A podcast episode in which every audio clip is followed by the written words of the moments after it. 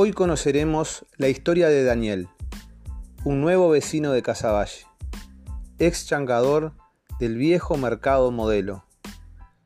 En este episodio nos contará cómo impactó en su vida la piqueta fatal del progreso.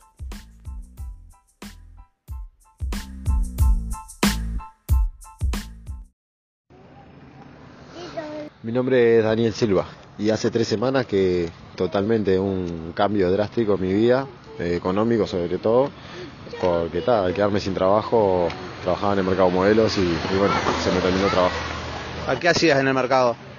Era cargador y descargador y ta, también hacíamos un poco lo que es la logística del armado de los puestos.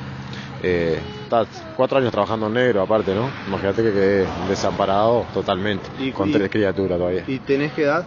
Y tengo 33 años. 33 años y Sí. niños, Y tengo tres niños. tres niños. Sí, dos de, la, de edad escolar y un bebé de dos años. Perdí mi fuente laboral, eh, tal, y quedé desamparado, eh, sin trabajo. Digo, gracias a mi trabajo yo no, no, no tenía necesidad de, de utilizar la ayuda del gobierno que, que estaba brindando.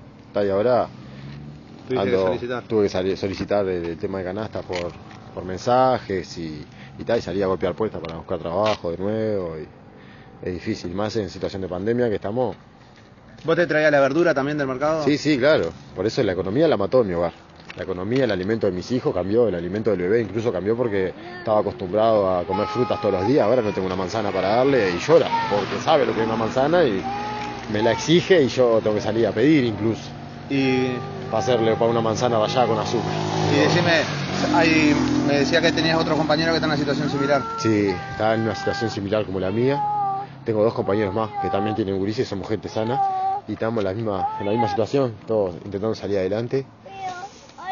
Digo, sé que somos un grano de arena en una gran playa, no se notan mucho nuestras falencias, pero esta es la situación que estamos viviendo ahora, sí. Está bien. sí. Bueno, muchas gracias por No, por compartir favor, tu disculpa. testimonio. No, que- No, tranqui, tranqui.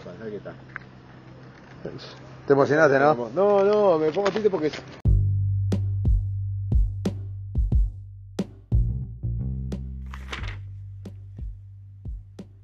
Daniel en realidad no es Daniel.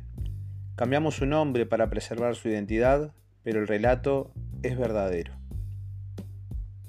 Luego de culminar esta grabación, pudimos notar que tuvo un quiebre emocional, pues hasta el momento no había podido exteriorizar la angustia que la situación actual te genera. Muy pronto escucharemos nuevos relatos, con historias, sueños, anhelos y también con las angustias de nuestra gente.